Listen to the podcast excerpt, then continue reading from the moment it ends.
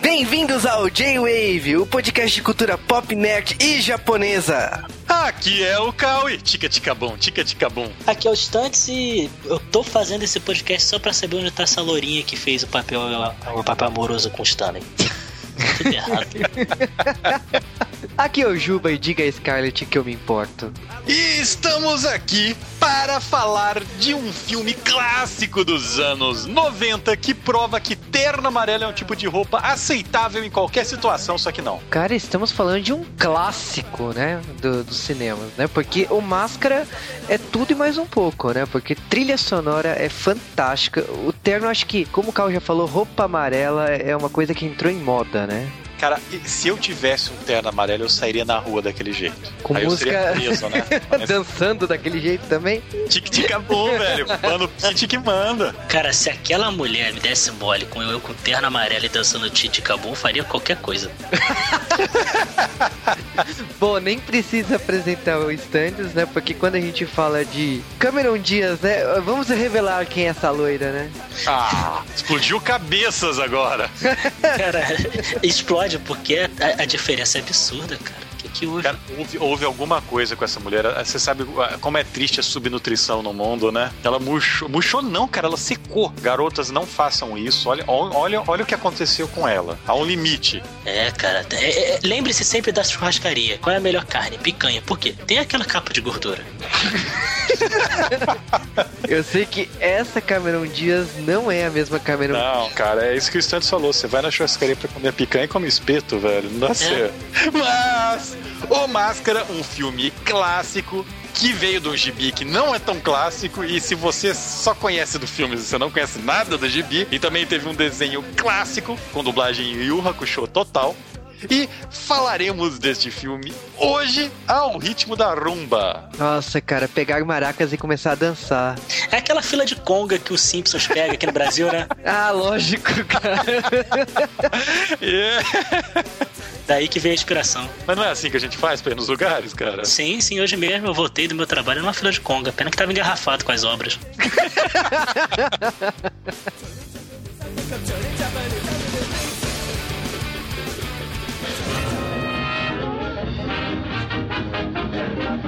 E antes de falar de máscara, nós precisamos que você mande e-mail, caro ouvinte passivo, e também vá lá e assine-nos na loja da iTunes. Exatamente, então você já sabe, mande e-mail para geowavecast.geowave.com.br, vai lá iTunes e assina o nosso feed. E agora, antes de falar de máscara... Ou melhor ainda, para caracterizar melhor, mas primeiro...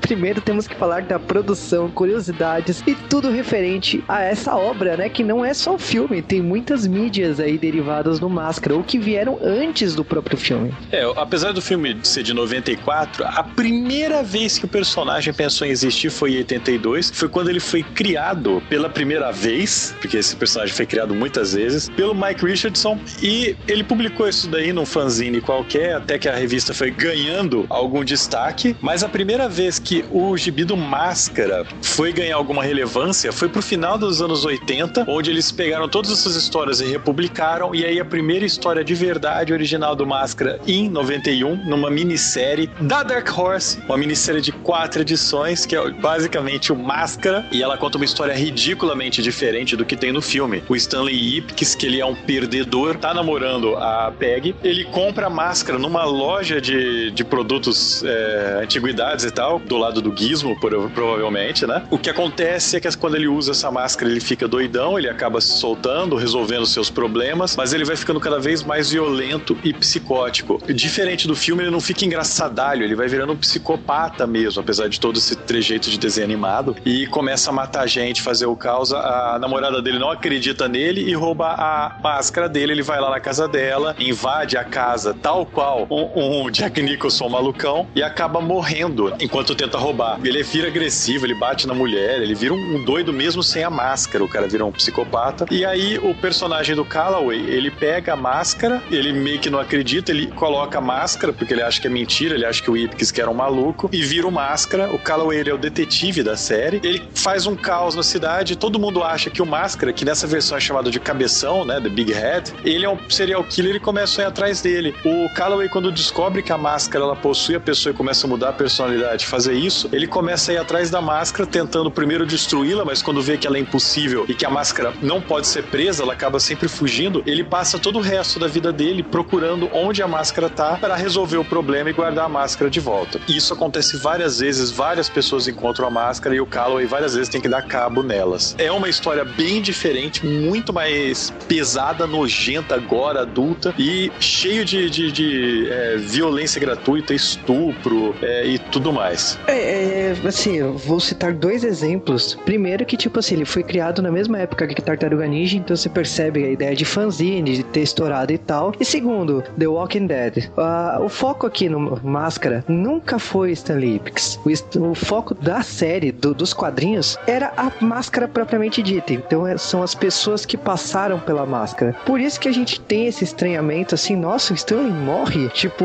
teve outros crossovers derivados com a franquia Máscara, em que o Coringa usou a máscara, o Lobo, né, teve que enfrentar o Máscara. Então é sempre o foco na máscara propriamente dito, não na pessoa que utiliza a máscara. Claro que as pessoas também vão lembrar de cara que houve um desenho do Máscara, dublado pelo pessoal que dublou Yu Yu Hakusho. Sim, a gente tá falando de um desenho que veio na sequência, né? Os anos 90, eu acho que tudo que o Jim Carrey fazia virou desenho, né? Com certeza, se a gente não falar isso daí, vai ter algum chato mandando um e-mail falando: É, mas vocês não falaram que o Máscara encontrou o Ace Ventura nos desenhos, no crossover e tal. Não, não falamos.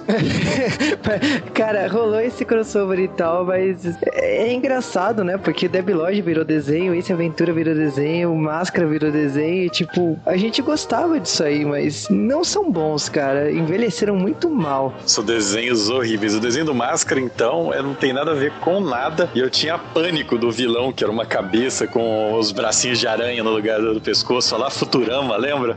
E eu acho engraçado que assim, o desenho do Máscara teve duas temporadas, né? 54 episódios, mas tem coisas que eu nunca vou esquecer. Que, por exemplo, assim, você não pode desejar poderes mutantes. Pode dar errado. Você pode ter um poder horrível de cheiro de peixe. Eu, a sua memória me assusta. Ah. Gente, mas o desenho, o desenho era horrível. Se você tem lembranças boas dele, foi por causa da época que você assistiu. Exatamente. Agora vamos falar um pouco do filme propriamente dito, né? O filme teve um gasto de 18 milhões e faturou 320 milhões. É tipo, porra. É, jogou loteria, cara. Nossa, lucrou muitas e muitas e muitas vezes. Eu até me surpreendi com esse orçamento, né? Porque 18 milhões com todos aqueles efeitos, tudo, eh, todo o ar cartunesco que o filme tem, porra, tá de parabéns a produção do filme. Agora, falando assim, o diretor, né? O Chuck Russell, ele é muito triste falar um pouco da carreira dele, porque os filmes que ele fez, assim, antes de fazer o Máscara, ele tinha feito A Hora do Pesadelo e depois ele fez A Bolha Assassina. Aí que ele fez o Máscara. E depois disso, tipo assim, a carreira dele acabou com o Escorpião Rei. Então, é triste que esse diretor não, não tenha feito nada assim. Eu acho que a, a vida dele se, se limita à máscara. O único defeito do Escorpião Rei foi ele ter sido feito, cara. Eu acho que desde, desde quando ele apareceu na franquia Múmia... A Múmia já tava perdendo. Aliás, Múmia ou Indiana Jones que nunca foi, né? É, é, é aquele wannabe, sabe? Sempre quer ser, mas nunca será. Falando do Máscara roteiro, né? Ele foi escrito por três pessoas, né? Três versões aí, que é o Mike Fellow, o Mark Verheiden e o Mike Werb. O Mike Fellow, ele não fez nada de relevante. O Mark Raver, ele fez Time Cop, pra vocês terem uma noção, com o Van Damme. É, cara. é engraçado porque as pessoas falam, ah, criador do Máscara, mas cada versão do Máscara é diferente da outra, então ela tem vários criadores. Ela tem, se eu não me engano, pelo menos seis criadores que dividem os direitos autorais dependendo da versão que você tá usando. É muito esquisito isso pra um personagem. Encarnações diferentes, né, cara? Você vê no Super-Homem não aconteceu isso, né? Processo.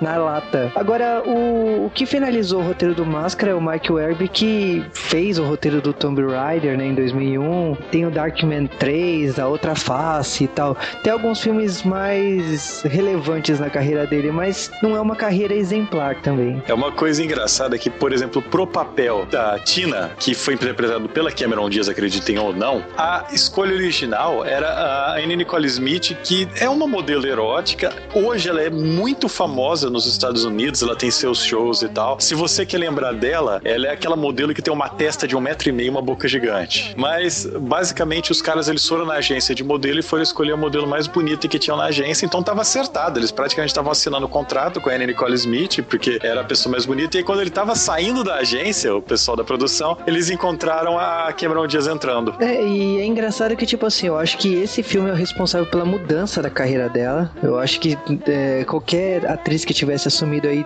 tivesse feito tão bem, teria tido uma carreira meteórica, né? Por mais que, assim, o filme tivesse um orçamento baixo, ele foi um sucesso e por isso alavancou a carreira de, dos principais, né? Principalmente. Se a gente falar do Jim Carrey, eu acho que é o primeiro G-Wave que a gente fala do Jim Carrey. Aquele ano, 1994, foi o ano dele. Foi o ano dele por quê? Porque no mesmo ano saiu Ace Aventura, saiu Debbie Lloyd e saiu Máscara. Tipo, a carreira dele só ficou uma porcaria no ano seguinte, quando ele fez Batman Forever, né? Se você olhar pra carreira dele, ninguém sabia quem era Jim Carrey antes, olhando pro, pro, pros filmes dele. Talvez vocês vão falar assim, ah, vocês vão lembrar de Procura-se Rapaz Virgem, né? Aquele filme horrível do Jim Carrey. Mas não, é tipo, o, o Jim Carrey, ele bombou na carreira dele em 1994 com Máscara, Debbie Lloyd e Ace Aventura. E é engraçado que, tipo assim, a própria Nintendo na época, quando depois que o filme saiu, fez um sucesso e tal, saiu Ace Aventura na, no ano seguinte e tal, mas a Nintendo fez uma parceria anunciando que assim, o vencedor do concurso vai participar do Máscara 2. Porém, todavia, no entanto, Jim Carrey não gostou do desempenho do Ace Aventura 2 e ele falou que nunca mais ia fazer uma continuação. Por causa disso, o Máscara 2 foi cancelado e só voltou assim com o filho do Máscara, feito em 2005. Não sei do que você tá falando. É, é horrível esse filme, porque tipo tudo se limita a uma criança que nasceu de uma transa com o cara usando a máscara. Não é bom, é melhor ser esquecido. Você tá esquecendo também de Ace Ventura 3, né?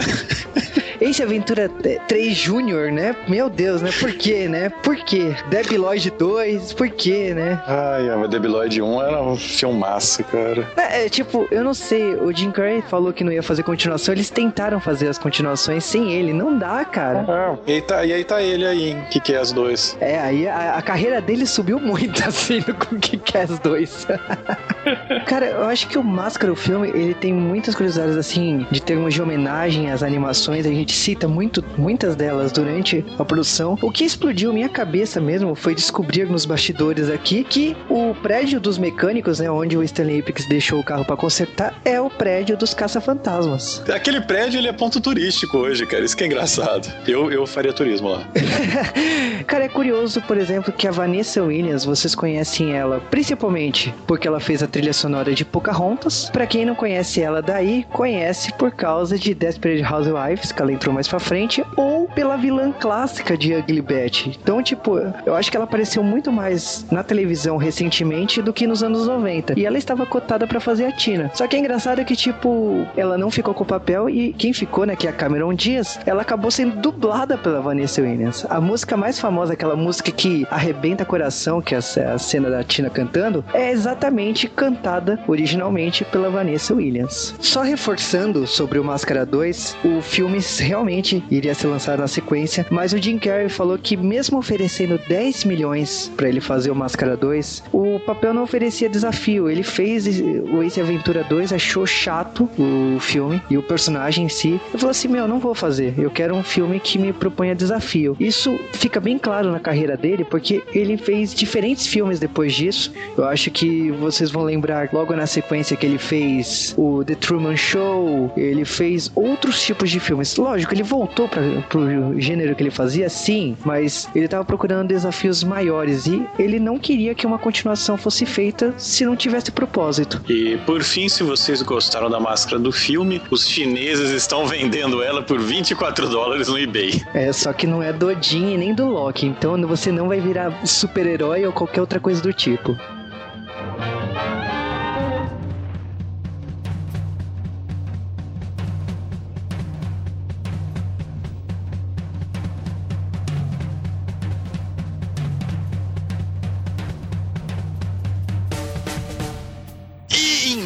29 de julho de 1994, eu fui colocado em um impasse. Ou eu ia assistir o Máscara, ou eu ia assistir Entrevista com o Vampiro. Olha que impasse difícil. E você assistiu entrevista com o vampiro, né? Logicamente.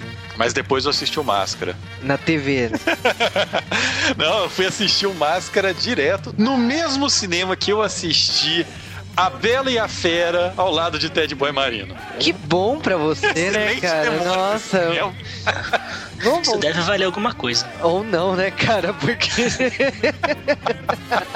Mas olha, vamos falar de máscara. A gente tá falando de um filme que começa com a vida pacata e talvez sem graça, né? Talvez não, eu tenho certeza, sem graça do Stanley Ipkiss, que trabalha num banco e. Olha, cara, tipo, eu não tenho palavras pra descrever essa vida, porque é realmente aquela, aque- aquela coisa assim, ah, vamos abrir uma conta, não sei o que, qual que é o seu, seu problema e não sei o que e tal. Mas tudo muda quando aparece uma mulher. E a gente tá falando de Tina. Ai, meu Deus do céu. Ai, ai, cara. Gente, Cameron Diaz nesse filme. Ela. É sério, assistam o filme agora e tentem reconhecer Cameron Diaz. Anotem, se falou, ela aparece. Porque ela tá irreconhecível. E isso é a parte boa, né? Porque geralmente quando a gente fala, ah, fulano está irreconhecível, ah, é pejorativo. Não, não é não. Eu- aliás, hoje em dia ela estaria irreconhecível. É, mas. Caraca, e detalhe que é praticamente o primeiro filme hollywoodiano dela. Foi a estreia de Cameron Diaz. Ainda uma pequena ninfeta. Quantos anos ela tinha nessa época? Alguns. Vamos confirmar. Cara, 22 aninhos. ah, na flor da idade. Olha só, ela já foi jovem assim. Mas, gente, é, Stanley Ipkiss, ele é aquele típico cara que posta no Facebook que a- a- as mulheres não gostam de caras legais, sabe? Ah, meu, mas que perdedor, né? Tipo, já começa a porra do filme lá e ele Pô, você tá fudendo os ouvintes nossos, cuidado. Ah, porra, o cara compra dois ingressos lá pra mina e fala assim: Ah, eu comprei não sei o que. A mina, ah, estou com uma visita em casa e tipo, Não compra, rola. é, não rola. E assim, ah, mas já esgotou há semanas. Aí, Ah, não, não tem problema, eu levo a minha visita. ah, porra, vai tomar. eu, eu pegaria o ingresso e falar assim: ah, então foi um prazer, mas vou convidar outra pessoa. Ah, vai te, te catar. Endzone nível épico, cara. Stanley Ipkiss não tem perspectiva de vida. A personificação do loser. Ele é muito ridiculamente loser nesse filme. E o foda é, tipo, ele olhando para a, a então ninfeta musa e proporções perfeitas de Cameron Diaz nessa época, cara. Aquele cara não consegue, tipo, ele aponta a caneta no apontador. Quem não fez isso já, mas tudo bem. E, cara, mas o que mais me impressionou foram os computadores de 1994. Nossa, né? O que, que é aquilo, cara? Você quebra o dia, está irreconhecível, os computadores também, né? Aconteceu a mesma coisa, né? Os computadores deram uma afinada, cara. Cameron Diaz é um Asylum, um computador, cara. Tá muito foda. Não, mas cara, o que acontece é que o Stanley ele também é meio boboca, né, nas cantadas dele, né? Porque tipo, ele ele tenta assim, chegar na Tina e é engraçado que a Tina cai. Eu não sei o que acontece. Ah, velho, uma mulher daquele tamanho, daquele nível, não cai pra um. Pra um... Ah, cara, tem que ser muito cega. Ou tipo, tem que tem que gostar muito pra cair nas cantadas do Ou Stanley. então tem que estar tentando roubar um banco, né? Ah, não. É a terceira opção. Então, galera, quando uma gostosa der bola pra você, ela está tentando te assaltar de alguma maneira, porque é o que acontece. A Tina, na verdade, ela tá ajudando os caras a filmarem o banco por dentro pra ver qual que é o sistema de segurança. Porque o grande vilão do filme, que é o Dorian Tyrell, sem relação, eles não são parentes, os outros Tyrells, ele, esse filho da mãe, ele é meio que, sei lá, um subalterno de um chefão da cidade, e ele quer virar o grande chefão. E como ele vai fazer isso? Ele vai roubar um banco pra conseguir dinheiro. E, e esse é um cara que você não precisa avisar que ele é, ele é o cara malvado. Ele tem cara de cara malvado, né? Ele tem, né, cara? Ele tem, é definido, você olha lá, cara, bad guy. Aliás, nos anos 90 isso era bom, né, velho? Que você era, você olhava pro cara, porra, é o vilão. É. O cara não conseguia nem te surpreender no meio do filme. É engraçado que, tipo assim, por ter aquelas marcas no rosto e tal, e você fala assim, porra, é impossível esse cara ser herói. É engraçado que, tipo, tudo bem, ela, a Tina tava lá filmando com a bolsa e tal, mas ah, logo depois disso, o Stanley ele vai com o amigo dele pra uma festa, né? Aliás, ele primeiro vai dar uma olhada no carro dele, né? Pagou micão no mecânico. Não, né? é, aquilo não é nem o carro dele, né? O cara, os caras emprestam o carro para ele, que o carro dele não consertou, porque os, os mecânicos enrolaram ele, obviamente. E todo mundo enrola o Stanley Ipkiss. Ele foi Caraca. buscar o carro dele, aí foi só trocar o óleo, os caras já inventaram 500 problemas, e ele fala que precisava de um carro pra noite, e os caras dão aquele carro clássico, como ele define quando chega. E, cara, que, que, que bullying é aquele dos mecânicos, né? Os caras olham, o cara arranca uma peça no carro. Ah, que que é isso daqui? O cara olha, 700 dólares. tipo, ele velho, cara. Os caras detonaram o estereótipo de mecânico safado, né? E é bem por aí, né? É, e o, ca- e o cara pegava o carro do Stanley e emprestava, sabe? Tipo, ah, tá consertando, tá consertando esse cambal, tava, tava por aí. Inclusive tem outras cenas, né, que, que eles acabaram cortando da versão dos cinemas, que é o Stanley é assaltado por um bando de A senhoria dele é o capeta. A Dona Florinda, né? Puta, Dona Florinda do mal, velho. Como aquela mulher é capeta, que o Stanley chega em casa, ela reclama, fala que ele vai ter que pagar tal coisa, fala que tá fazendo barulho, não sei o que. Cara, que bosta de vida. E o cara mora, tipo, vida de bunda, né? Porque ele mora num, num flatzinho, né? É um apartamento mínimo, sei lá, um, um cômodo só e tal. Cara, Stanley, você tá fudido. E o amigo dele ainda fala: Olha, você tá fudido, mas eu sou teu amigo. Porque todo mundo tem um amigo assim, né? Eu vou levar meu amigo mais fudido comigo pra sair, porque aí eu vou parecer mais gatão. Óbvio, quem nunca? Ah, cara, que triste, né? Porque ele chega. Aliás, que terno é aquele, né? Na hora que o Stanley aparece na festa, né? Era o que tinha, né, cara? É meu? Anos 90, Juba, você, você não lembra dessa época que você tinha camisa tie-dye e tal? Vocês adoram inventar coisas, né? Foi- Você tinha camisa tie-dye, você que falou pra gente. Você É, falou, o é. J-Wave tá aí que não deixa mentir. né, eu tive, mas não vem ao caso nesse podcast, continuemos ao podcast. Mas ele chega com aquele terno, com aquela camisa bizarra, com aquele carro pior ainda. E ele, Caraca. ele entra na fila lá, e tenta entrar, ele encontra o amigo dele. Só que é engraçado, porque o amigo dele tá com duas gostosas, ou sei lá o que vocês interpretam como aquilo. E ele paga, né, o, o segurança da, do evento lá da balada, mas. Tipo, o Stanley é tão babaca que ele se distrai na hora que ele olha ele toma uma sova, né, do, do cara, né? Muito loser, cara. É, tipo, se bem que todo mundo aqui em algum momento já, já encarou é, é, fila e segurançada na frente, né, cara? Mas, é, cara, é, é tenso isso daí, porque ele fala, não, eu tava com ele, não sei o que, você tá com ele? Não, você tá na rua. E O que é uma pior- verdade, né? Depende Ah. só da interpretação da pessoa. Mas o pior é que, tipo, faz essa merda, eles mandam, jogam ele no chão e tal. É, tipo, eu não sei se vocês sentiram, mas é muita forçação dele, né? E você também descobre que o vilão do filme Tyrell, né? O Dorian é dono desse bar, que é o Cocobongo. E, e, cara, ele sofre bullying sem motivo algum. Os caras só sacaneiam ele, não, joga ele no, no chão, não sei o que, foda-se ele. Isso gera processo, sabe? Na anos 90, não tinha essas coisas, não. Isso aí veio agora, nos anos 2000. Não pode mais fazer bullying. Naquela época podia, era divertido até. Se você fosse reclamar na polícia, era capaz da polícia fazer bullying com você. É, com Stanley Ipkiss com certeza iam fazer. E, cara, o pior nessa época, cara, você olhando o Jim Carrey novinho, ele tem uma cara, mas uma cara de Jack Nicholson no Iluminado que é assustador. Eu fico olhando pra ele e falo, algum momento ele vai pegar uma arma e matar todo mundo. É isso que vai acontecer. Mas quando eles jogam ele na rua, na sarjeta, joga água em cima dele, de repente, o que de melhor poderia acontecer? A gostosa da Tina chega com um vestidinho de ai meu Deus, né? Já valeu a noite, né? Não. Nossa, cara, que. eh, Cara, aquilo, sei lá, cara, eu tô sem palavras, eu só tenho sentimento. Mas. É, e, e nisso já chega o manobrista do, do, do restaurante e fala: Ó, tá aqui o teu carro zoado, né? Cara, a vida. Eu, a- olha, a vida é muito digna, né? Porque você vê a Tina toda gostosa com aquele vestido preto e branco lá. E ela vê o, o Stanley todo cagado, né? Porque com aquele terno, depois de ter jogado água em cima dele e tal, ele, ele tava o, o próprio fim de festa, né? E tipo, é, é engraçado que eu não entendo a personalidade da Tina. É, Ela gosta do Stanley ou ela, tipo, ela tem pena do Stanley? Porque ela tá tudo bem? Tá, tá tudo bem, né? Tipo, não. Mas ela gosta, cara. Você nunca escutou o... citando o Chorão aqui, o grande poeta? Toda a patricinha adora o vagabundo. Aí, cara, eu, queria, eu tenho uma dúvida maior aqui, cara. Eu quero saber onde foram os peitos dela. É, não. Mulheres, não façam isso, gente. Poxa. Tinha que tocar um alarme, né? Uma hora, ó, para, tá bom. É, Mas, cara, é, Stanley Ipkiss voltando pra casa. Aliás, as ruas de Ed City são, são incríveis, né? A, a cidade Ed City é uma cidade mais do que super poluída, né? Ela é, sei lá, uma versão Detroit maligna, porque é, tem uma cena no filme que os caras acham bonitas as emissões de metano das fábricas, sabe? Coisa do tipo.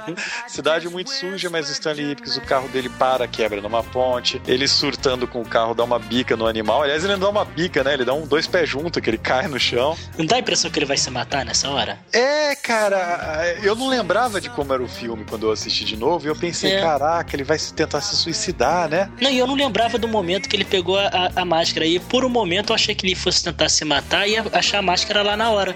Eu, não, eu realmente não lembrava da hora que pegava a máscara. E eu agora revento, mas tanta frustração e aquele momento que ele vai na ponte, falei, cara, vai se matar. Ah, mas tá propício, né? O carro lá na, parar na ponte, assim, ele acha que é alguém, aí ele pula lá e, tipo, ele fica tão pé da vida quando ele descobre que é, é só uma máscara. É, porque ele, ele acha que tá indo salvar alguém. Não, eu sei fazer respiração boca a boca, né? Porque eu vou pegar alguém hoje à noite, eu não quero saber. Seja é. respiração boca a boca.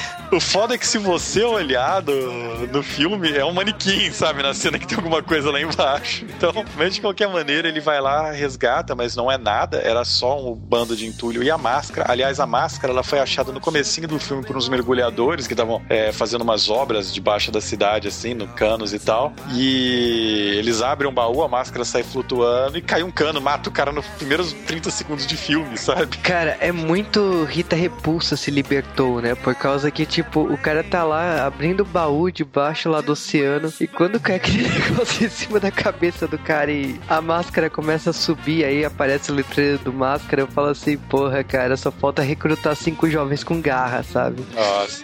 Tá aí, Mas... temos o Ranger verde já, pelo menos.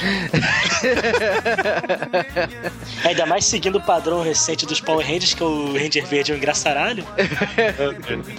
cara, mas Stunts assistindo RPM, cara. e é o melhor cara, aquele Ranger verde. Mas, cara, mas o foda é isso, Stanley Ipkiss pega a máscara, ele olha para ela e fala, ah, que bosta, peguei esse lixo. Os policiais, nesse instante, é, é muito conveniente, aparecem lá, que bosta é essa aí? O que, que você tá nadando no rio?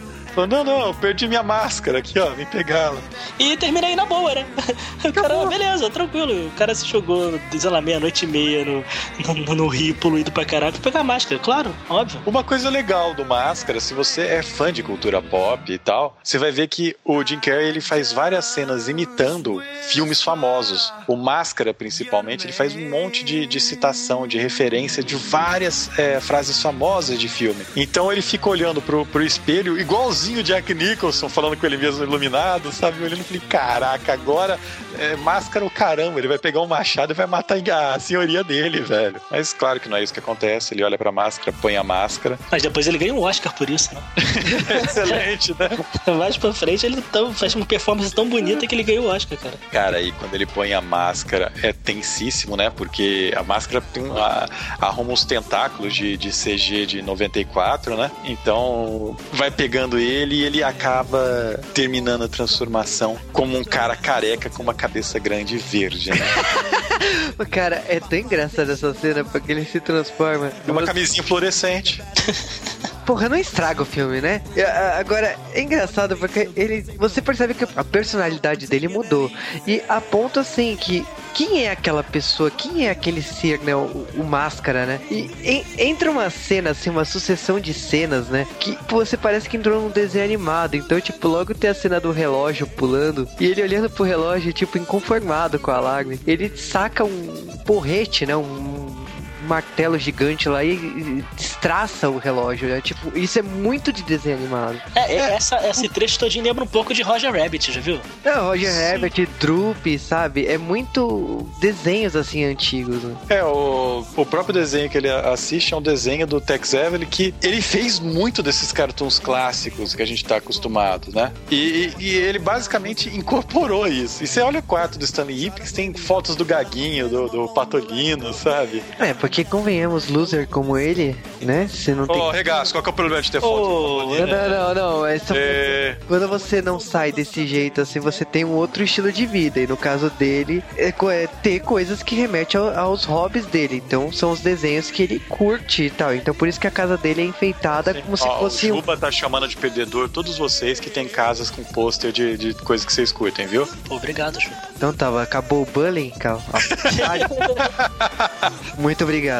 Ah, mas aí então assim, o que acontece é que o Stanley transformado em máscara, ele, ele começa a bater em tudo que é lugar, furar paredes da torta direita. É engraçado que a, a a- essa senhoria né, do prédio, ela abre a porta parecendo a dona Florinda, né? Olhando pra e sai berrando desesperada quando vê o cara dando as porretadas. E ele sai a, a torta direita, né? Tipo, eu acho que é como. É uma representação do Stanley assim. Ele transformou em algo que ele sempre quis ser. Cara, é um super-herói com poderes de desenhos animados, tipo Pernalonga e Patolino, né? É meio assustador. Apesar dele não ser bem super-herói, né? Mas, enfim. É, é, mas é, eu conheço um monte de gente que, que, que vira quem que sempre quer ser depois de, de. Mas não precisa nem de máscara, né, velho? De álcool.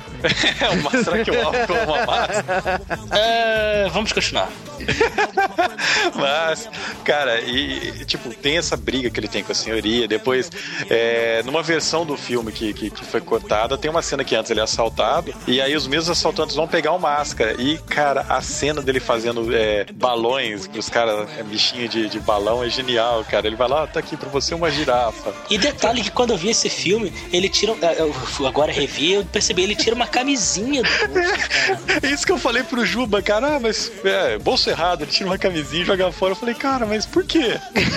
Ca- Cara, ele tá lá montando as bexigas e ele tem que enfiar a mão no bolso e tira a camisinha. Aí fala, bolso errado, tipo. Eu caguei de rir, cara. Isso era filme pra criança. Eu, eu- com certeza na época eu nem me toquei o que, que ele pegou. E, cara, mas eu, eu ria, eu ria quando eu vi de novo essa cena. O pior é o poodle, né? Que ele faz um poodle, tá aqui um poodle. O cara, o gordão, vai pegar e ele tum, estoura o poodle. Não, ele tava. Ai, vai ter que ser sacrificado. O gordão com a cara de triste. Oh. e aí, claro, ele faz uma, uma escopeta e começa a atirar nos caras, mas. Ele fala assim, mas o melhor eu deixei pro final. Aí ele começa a montar aquela bexiga preta, você fala, que porra é essa? Ele monta uma água, e aí a água vira a porra da água, né? E ele começa a metralhar todo mundo. Eu falei, porra, E aí o melhor é a vingança dele, porque ele vai direto pra um lugar em específico, que é a oficina de mecânicos. E quando eu vi esse filme pela primeira vez, eu não lembrava do que ele fez com os caras, sabe? eu acho que as pessoas ficaram com dor de sentar no dia seguinte. Cara, o assunto quando os, o- os policiais chegam e descobrem os mecânicos é: Cara, eu já liguei pra emergência, eles estão mandando o melhor proctologista. que tem." os caras de quatro com escapamento do carro enfiado, cara. Ai, meu Deus. Ai, Mais uma vez o Stanley se vingando, né? Tipo, é o que realmente o Stanley queria fazer, né? É, o pior é que a polícia vem no dia seguinte, né? E a gente é apresentado ao detetive Holloway, que é um dos personagens recorrentes da franquia Máscara.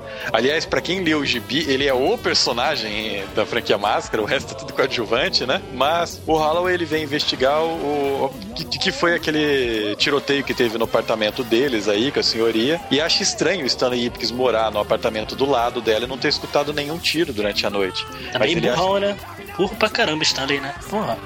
Fala que escutou, se escondeu e tava com medo. Porra, eu, hein? Ah, Cara, as desculpinhas que ele inventa é ótimo, né? Eu tenho um problema de surdez, às vezes eu não ouço nada, vá. Cara, e o legal são, são os policiais, né? Porque além do Calloway, você tem o Doyle, que é o policial estereótipo, é o gordo, bundão, burro, né, cara? Ah, o Homer Simpson, né? É, os Simpsons da, da- é muito foda, cara. Agora você viu que esse, esse Calloway, ele é igualzinho aquele cara que fazia The Nanny, o Mr. Sheffield. Fato, cara, eu tava olhando pra esse personagem, eu olhava e falei assim, eu lembro Não é, cara, é, é, é porque, o, se eu não me engano, o Sr. Sheffield ele era tipo um Richard Gere genérico, não era? Isso, isso aí, isso aí. E esse cara é um genérico do genérico, velho. Então acho que se tomar da caganeira, mas. o, o foda, cara, é que, tipo, é muito tenso. Ele vai lá, ele zoa do pijama do Ipix e tal, mas o, o Stanley fala, olha, não tem ideia do que foi isso, eu tava dormindo, ele acha que tudo foi um sonho, até quando ele chega e, e, e vê a máscara, né? E tudo mais. Mas, cara, ele percebe que tem alguma coisa errada, porque ele tá acordando todo dia, né? Que ele, toda madrugada ele tá virando máscara. E todo dia que ele acorda, ele percebe que ele tá quebrado. É, e, e, tipo, sei lá, isso acontece com muita gente também que, que usa outra, outra máscara que a gente comentou, né? Mas, cara, e, e tem esse negócio, tipo, os repórteres querendo saber quem que é esse cara que, que saiu dando tiroteio na rua, que saiu é, assaltando velhinhas, que saiu enfiando cano no, no cano dos caras. E o a gente apresentado também a Peg, que se você assistiu o desenho animado, a Peg, ela é a, amiga do Stanley, né? A repórter amiga dele. Se você leu Máscara, ela é a namorada do Stanley. E nesse filme ela é uma filha da puta, né? Grandíssima filha da puta, porque uhum. tem até uma história dela, né? Que ela, que ela vai lá falar com o Stanley no banco, não sei o que. Olha, se você souber quem é esse Máscara, não sei o que. E o que acontece é que, tipo, o, o Stanley, ele é sacaneado pelo chefe, né? Que é o filho do dono do banco, começa a sacanear ele. É, e rola toda essa merda, né? O, o Stanley, ele viu, ó, como Máscara eu sou fodão, mas sem o Máscara eu sou um bundão, eu ainda sou sacaneado, todo mundo me zoa, eu não consigo é, ajuda de nada, de maneira nenhuma. É, e aí ele conhece, né? Essa Peg vem falar com ele no banco e, na verdade, ela vem entrevistar ele porque ele mora do lado do, do tiroteio e ele é cliente daquela é, oficina. E ela vem conversar com ele: olha, é, Stanley, não sei o que, eu quero saber, não sei o que. Ele fala: ah, você é aquela repórter, ou você publicou uma carta minha, né? Que é Bundões também amam. E aí ela fala: ah, meu Deus, era você, o último bom homem de, de Ed City, não sei o que. Ela fica toda chonada por ele, não, não sei. Bom homem de Ed City. Aí que, aí que eu me pergunto mais uma vez essas cantadas Stanley realmente funcionam? Claro. Ah, mas é, é, ela dá umas cantadas tensa nele, que você até, tipo, como eu não lembrava do filme, eu até lembrar, puta, como ela aparece no desenho, será que ela vai dar uns chaveco nele, cara? E não sei o que, mas com esse cabelo de poodle que teve que ser sacrificado dela, não vai dar certo, cara. Mas ela só fala isso, ela fala que ele é um bom homem, não sei o que, que, tipo, é, que ela, ela e várias mulheres estão atrás de um cara como ele e acaba por aí, vadia. Cara, eu, eu não me conformo com isso. Não, e dá a impressão que ela vai ser o par romântico dele, porque é óbvio que ele não vai pegar Cameron Dias, né? É, é. Eu acho engraçado que a partir desse momento tem uma das melhores cenas do filme, que é a Tina cantando. Ah, qualquer coisa que aparece. Cara, mas antes da Tina cantando, você tem que lembrar que o chefão da cidade descobre que o Dorian, ele tá sacaneando com ele e fala: Olha, eu vou te dar uma semana para você sair dessa cidade e não quero mais te ver aqui, porque eu descobri que, que parece que você tá fazendo maracutaia no teu barzinho. É isso, então, você vai se fuder. E aí a gente já meio que é apresentado por Stanley. Cara, eu não vou mais usar máscara, não quero saber, não sei o que, dá merda. Claro que demora 10 segundos ele usa a máscara de novo, né? É, porque, cara, é uma droga. É, é, tipo, a máscara é libertadora para ele. Então, a, é impossível pra uma pessoa que seja tão reprimida que nem o Stanley ficar longe da máscara. É, e aí você falou, né, aquela cena de Cameron Diaz cantando. Cara, a Cameron Diaz ela tá vestindo uma sainha que vai mais ou menos até o umbigo, sabe? Então é muito curto aquilo. E ela tem umas proporções muito absurdas nessa época, sabe? Ela tá muito gata. Tá, né, cara? Como é que pode a mulher chegar nesse nível e, e sei lá, né? Eu, eu fico triste, cara, quando é, acontece cara, isso. Eu imagino que dá mais trabalho ela ser como ela é hoje do que ser como ela era nessa época, sabe? É, é verdade. Mas é engraçado que, tipo assim, ela canta, ela sensualiza, arrasa corações. E aí, logo, na sequência, aparece o Máscara que anima o filme, né? Porque ele começa uma dança e, chama ela para dançar, né? Cara, e ele no bar, né? Ele imitando o lobo. É, eu acho que quando eu era criança, eram essas partes que eu ria do Máscara, né? Hoje eu olho para as outras, que elas são mais engraçadas, as, as piadas mais adultas, né? Mas ele imitando o desenho animado o tempo inteiro inteiro, latindo igual o cachorro, assoviando, e ninguém do bar reparando que tem um cara com uma máscara verde e terno amarelo. É, ninguém, o pessoal não, não, se importa que ele tá ah. de verde, não, né? Ah, cara, cara é, é, é, as pessoas não ligarem pra uma pessoa de verde, a gente assistiu o desenho das Tartarugas Ninja, sabe que ninguém liga, né? Acho que são só europeus. Mas, cara, ele tá com esse terno de Dick Tracy, é impossível o nego não, não, não reconhecer uma banana andando. Mas aí nós temos a cena de máscara dançando com Cameron Dias, versão gostosa. Você vai falar que ela tá de máscara também, né? Pra estar tá com aquela gostosura toda, né? É, mas é máscara da cintura, do tipo do pescoço para baixo. Mas eu não, até o rosto dela tá mais. tá menos seco, sabe? Tá, o rosto tá mais cheinho, cara. Meu, eu não sei o que aconteceu com a Cameron Diaz, eu só sei que ela tá realmente diferente.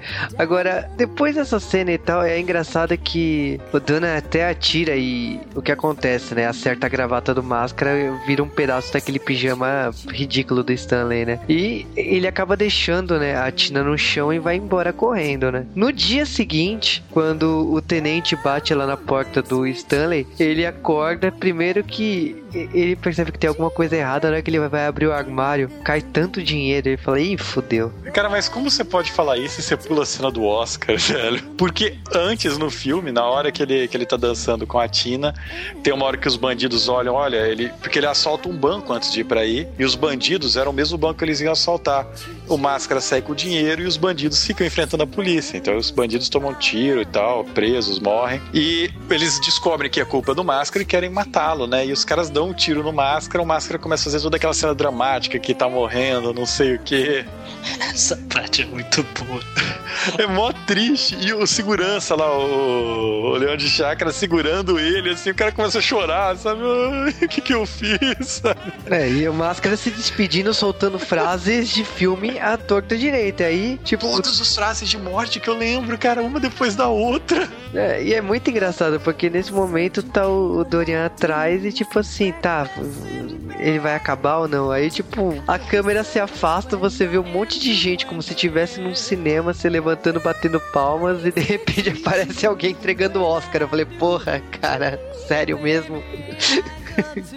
O filme ele meio que, que continua, o Stanley tá cada vez mais preocupado com esse lado máscara dele, é, porque ele assaltou o próprio banco dele, quando ele chega no banco ele dá um esporro no chefe dele, que o chefe, tipo, abaixa a orelha e, e, vai embora, né? Ele vai até atrás do psicólogo que tá escrevendo um livro sobre as máscaras e não sei o que, que ele, tipo, tenta mostrar que o máscara é real, mas não dá nada, né? Porque o máscara é, um... é muito doido esse psicólogo, né, cara? Ele tem uma cara de maluco. É, e aí ele vira pro, pro psicólogo: Não, não, mas olha, é verdade, eu juro que é verdade. Me ajuda, doutor. Eu tenho um encontro com uma gostosa. Eu devo ir como eu ou como máscara? Vá como você e vá como máscara. Se eu falar, você vai embora daqui, né? E, cara, ele meio que marcou um encontro com a, a... A Tina. A Cameron Diaz. E. Que não é a Cameron Diaz, né? É a Tina. Vamos falar que são duas pessoas diferentes, mas. Por favor. É, sim. E. Cara, ele vai lá, tem um encontro com ela com o parque, é legal que tá, é, ele vai como Stanley no parque e os dois vendo o pôr do sol. Olha que bonito, as emissões de metano e fumaça fazem o pôr do sol ficar tão fluorescente. Mais uma vez, cara, que cantada é essa, né? Cara, ele é o rei das cantadas que não funcionam, né, velho? Ah, funcionam, ué. No final ele consegue. Que, que, o pedreiro online lá, velho, você tá doido? Cara, é engraçado que logo depois ele aparece como máscara, né? Pra conversar com ela, né? E é diferente, totalmente diferente, porque o máscara ele deixa bem claro que ele quer traçar a Tina, né? Mas é a intenção de qualquer pessoa que veja a Tina, né? É, Sim. menos o Stanley. Não, ele quer traçar, ele finge que não. Mas é, tudo bem, eu acho que o engraçado aqui é na sequência, por causa que. Ah, cê, cê, cê, ele fala em francês com aquela voz de Pipi Le Gambá, c'est très magnifique, hein? Cara, como eu rio daquilo. E a Tina escapando igual aquela gata do Pepe Le Pew. Mais uma referência clássica, né, dos desenhos, né? Isso, mais uma referência clássica que ela tá gata nesse filme. Mas é engraçado que logo depois aparece uma porrada de carros da polícia e, você fala, ferrou, né, pro Máscara. Não. Não, porque o nome dele é Cubano Pete, ele é o rei da Maramba Beat. Cara, muito bom. Essa cena tá, tá, já tá nos clássicos do cinema, né? Cara, é uma melhor cena do filme. Todo mundo dançando qualquer coisa lá, sabe? Os policiais começam a dançar rumba. Depois tem aquela fila de, de, de conga, não sei o que. Cara, é genial. E o Doyle, o outro policial, ele vai, ele vai dançar, mas o Calloway olha, se você for dançar, eu estouro a tua cabeça aqui. Eu acho que aí define os poderes do Máscara, né? Porque ele consegue fazer de tudo ali. Aparece roupa, som, ele hipnotiza todo mundo, sei lá o que ele faz, cara. É, ele já tinha feito isso no Cocobongo, né? Ele hipnotizou a banda, né? Pra tocar uma música mais agitada é e tal. verdade, é verdade. Ele, ele tem meio esse poder, né, de desenho animado. Ele transforma a pessoa, a pessoa tá hipnotizada e faz o que ele quer. E só que ele usa isso daí pra, pra fugir, pra distrair a polícia. Ele acaba fugindo e quem ajuda ele é a Peg, né? Que ela fala: Não, não, eu vi tudo, eu sei que você é o máscara, não sei o que, não se preocupe, eu vou te ajudar a lidar com esse problema. Eu vou te ajudar a lidar com esse problema te entregando pro, pro grande vilão da série que tá pagando 50 mil dólares pra qualquer pessoa que entregar o máscara pra ele. Caraca, sabe o que eu tô pensando aqui agora? Essa mulher é uma referência a Peg Band, cara. Cara, tá da- você tá pegando dois seriados dos anos 80 e jogando numa vez só, né, velho? Não, porque a, a cara dela, o o cabelo, aquele mesmo cabelo, e até o esquema dela fazer a parada por dinheiro, cara. É bem Band, cara. Caraca, hein? Eu faria um, um J-Wave de Married with Children muito fácil. Opa! Cara, é um dos seriados é, mais controversos da história. Ah, não é, cara. É só você observar bom. a evolução da filha dele, cara. A partir do, do pressuposto, né? Tudo bem. É outra que também não é a mesma pessoa mais, né? Não, né, cara? Mas como, como aquela mulher foi, foi tudo na vida já, hein? Mas voltando ao máscara, né? A Peg leva o Stanley assim, e ele tá achando que foi salvo, né? Foi salvo caramba, porque levam ele pra um armazém e a Peg até tem uma declaração assim, ele acha que vai catar Peg e tal. E não, cara, aparece os brutamontes atrás dele, que são tudo os caras do Dorian, né? Porque o cara sabe que ele usa uma máscara com poderes, ele descobriu agora, né? E ele quer possuir, ele quer a porra da máscara que ele quer também usar como poder pra controlar a cidade, né? Caraca, e quando ele veste aquela máscara, ele fica parecendo um vilão de Power Ranger, né? É, cara, é engraçado que, tipo, quando ele coloca a máscara, tem todo aquele suspense, ele segurando a máscara e pra colocar no rosto, o céu surge uma nuvem e tal. Assim, Surge uma nuvem no céu, caralho, surge uma nuvem no teto. no teto, dentro do armazém aparece uma nuvem. Eu achei ele parecido com o William Defoe. Todo mundo é parecido com o William Defoe, cara. Você conhece a síndrome de Kevin Bacon? Como disserte, por favor. É, você sa- sabe aquele negócio dos 6 graus de Kevin Bacon, né? Ah, sim, já ouvi falar. Você entra na Wikipedia, aliás, qualquer pessoa está separada de seis pessoas de Kevin Bacon. Se você entra na Wikipedia, você consegue chegar em todos os verbetes da Wikipedia e no máximo seis verbetes do Kevin Bacon. Caraca. Entra aí, randomicamente, você tem uma maneira de você chegar no Kevin Bacon em seis cliques. Qualquer artigo da Wikipedia. É, aí, beleza. Eu tenho uma outra teoria. Tem uma teoria dos atores que são parecidos com Kevin Bacon. Sabe, William Defoe Kevin Bacon derretido.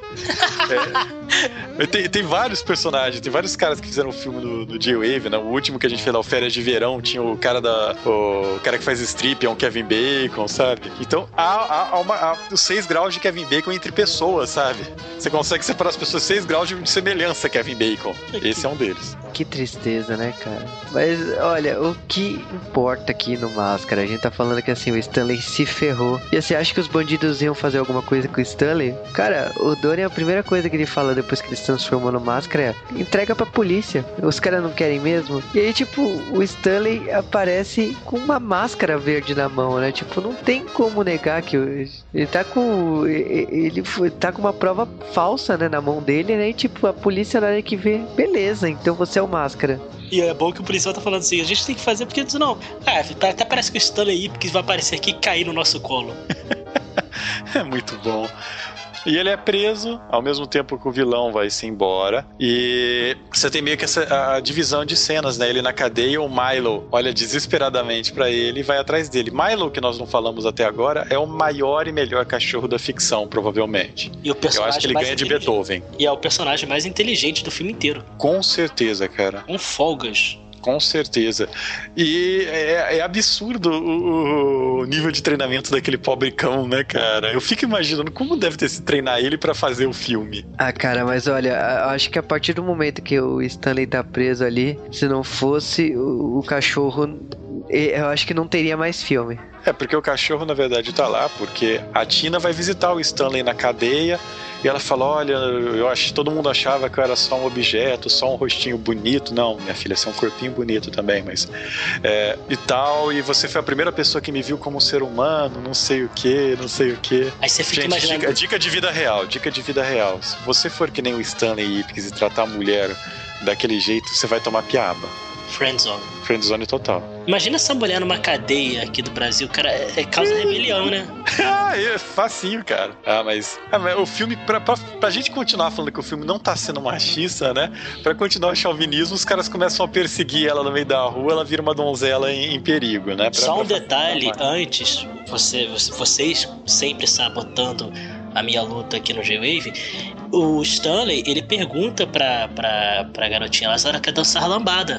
Tem um Não, tem lá é, no- não, mas eles não perguntam se quer dançar lambada. Ele tá falando qual que foi a pior coisa que poderia acontecer com você, lambada? Cara, citaram lambada. Tá justo pra você? Tá justo, citaram lambada, eu tinha que. Eu tinha que, eu tinha que avisar as pessoas do J-Wave. que a, lam- a lambada está viva, né? Mesmo Sim. no mar. Vai, vai pro inferno, mas o importante é perseguida. E no que, que a Tina tá sendo perseguida, o Stanley pede pro Milo entrar na cadeia e pegar as chaves do, do carcereiro. O foda é que o Milo, ele é, tipo, mais inteligente que realmente todo mundo do filme, porque ele é um cachorro que consegue achar chaves, né? Aliás, é, esse filme é um filme com que tem um foreshadowing absurdo, porque todas as cenas que vão ter alguma importância no final do filme, eles têm que te explicar com algum snippet, né? Com um pedacinho de cena. O policial usou do pijama do Stanley, o pijama do Stanley é rasgado, o cara liga o Stanley ao, ao pijama. O Stanley precisa achar a chave do carro dele, o cachorro acha, depois o cachorro acha é, essa outra chave. Então ele tem que te explicar tudo. Ele tá esperando que a audiência seja muito retardada. O que, sei lá, é justo. Ah, Mas- caramba, Cara, eu acho que pra mim uma das melhores cenas na hora de pegar a chave é quando ele fala a chave e o cachorro interpreta queijo. Aí ele vem com aquele queijo que é tipo de desenho animado, né? Que é aquele sanduíche do, do salsicha e do Scooby-Doo, sabe?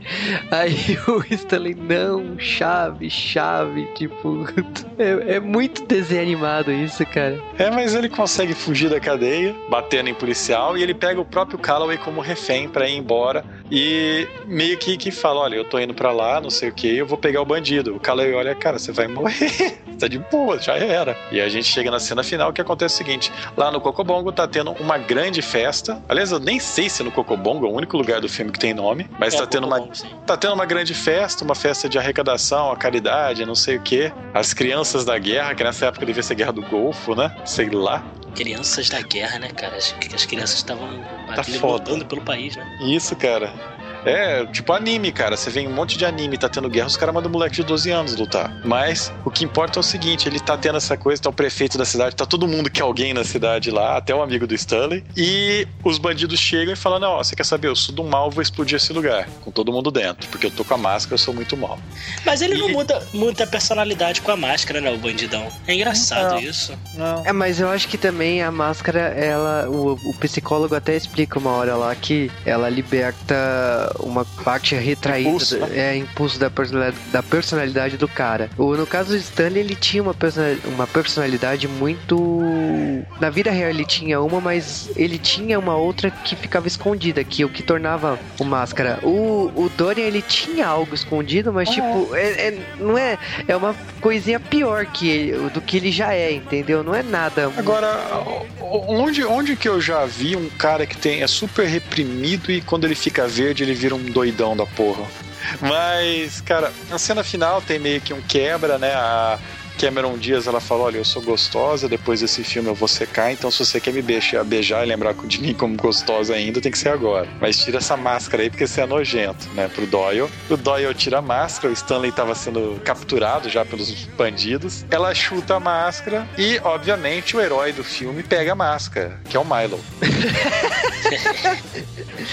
E logicamente o que acontece? Ele vira o máscara. Fica muito louco, né, cara? Mas ele não faz nada. Aquilo, aquilo é bunny, eu acho que é pra criança que foi ver o filme, sabe?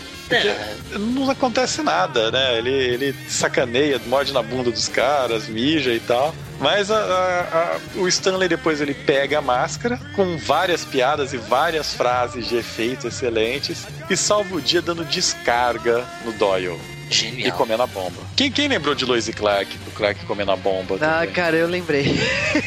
Caraca, eu- Certeza! sério que teve isso? Sim. Caraca, eu não lembro. Eu não sei se é bom ou ruim não lembrar. o Clark ainda batendo na barriga que tá. Que, que tá Caraca! ai, ai. Mas é engraçado que, tipo assim, o Stanley salvou o dia e tal.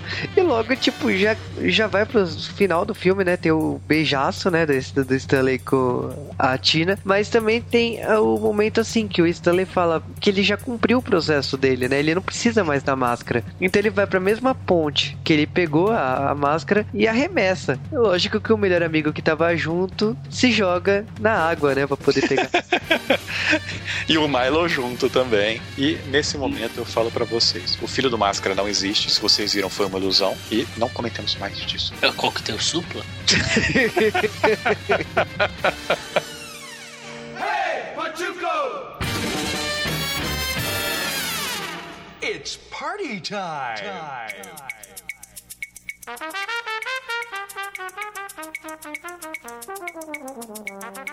Kiss me, my dear.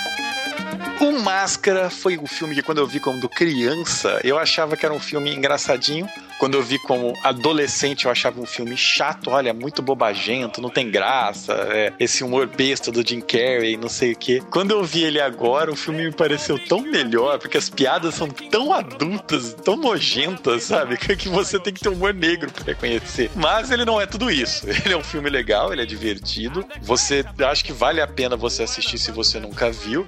Vale a pena rever se você viu ele quando você era muito jovem, não tinha malícia suficiente para entender todas as piadas de humor negro que tem. E eu acho que vale só pelo, pelo cultura pop, né? Ele é um filme feito de referências à cultura pop, ele é um filme feito de piada, mas o melhor motivo para você assistir esse filme é para ver o que é a decadência de uma mulher, sabe? Porque eu acho que eu deixo o Stantos continuar a partir desse ponto, porque eu ainda tô indignado. Ah, que maldade, cara. Não, dá para falar sobre isso. Ah, vamos falar sobre o filme. Então, era um filme que quando eu vi pequeno, acho que compartilho dessa opinião do Cal. Eu achei engraçado. Eu lembro quando eu tava adolescente, eu lembro que revi na, numa sessão da tarde a vida. Aliás, ele classifica-se como sessão da tarde? É uma Sim. boa pergunta, né? Porque apesar assim, ele não é muito da, da época da sessão da tarde. Na época da sessão da tarde ele tava no cinema, né? Pelo menos na época que eu assisti a sessão da tarde. Mas ele classifica-se como o estilinho né, sessão da tarde. Passou em sessão da tarde já, né? Já, hoje em dia passa, passou na época, assim. Quer dizer, depois, né? Mas enfim, é, Sessão da Tarde, e eu achei também meio exagerada as caretas do, do, Jim Carrey. É, ele teve essa fase de excesso de careta, deu certo, depois ficou chata. E eu acho que quando eu voltei a ver, tava nessa fase que eu tava achando chato. E hoje eu revendo, pô, como detalhes desse lance da camisinha, que quando eu era moleque eu nunca ia notar que o cara tirou a camisinha do bolso, sabe? E hoje eu tô vendo, tem essas malícias que a gente não percebia e tudo mais. A gente achava que o, sei lá, passava uma mulher bonita, ele virava aquele lobo assobiando. Eu só achava engraçado porque eu tinha visto no desenho. Hoje eu entendo um pouco melhor o contexto. Hoje eu faço mais ou menos como ele faz. Mas então teve essa graça, cara. Vale a pena muito rever, porque ainda mais se você viu no, no passado até gostou. Dá uma olhada, tem, tem um outro olhar hoje em dia, né? Então fica, fica aí a dica pro pessoal rever. Cara, falando do Máscara, na minha opinião, é um filme que eu lembro do VHS. Olha só.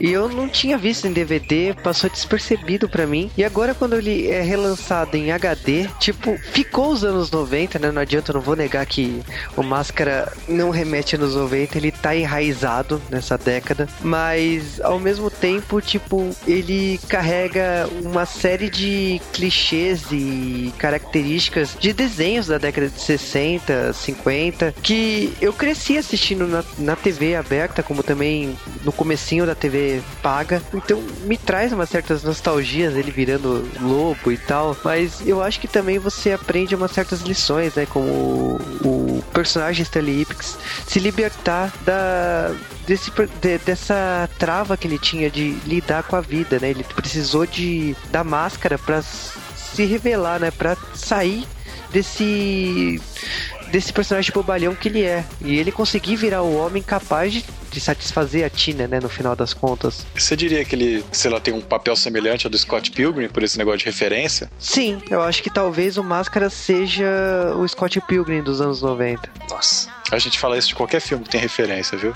Mas, falando sério, o Máscara, assim, é um filme que eu recomendo, mas ao mesmo tempo ele ficou muito datado. Então, eu acho que ele funciona muito bem para quem cresceu aí final dos anos 80, cresceu nos anos 90, que vai entender desenhos e séries e que teve esse, esse contexto dessa época. Eu não sei se alguém de, que nasceu depois disso vai gostar do Máscara. Mas com certeza alguém que nasceu depois disso daí vai gostar da Cameron Diaz, cara. É um bom atrativo pra você ver o filme.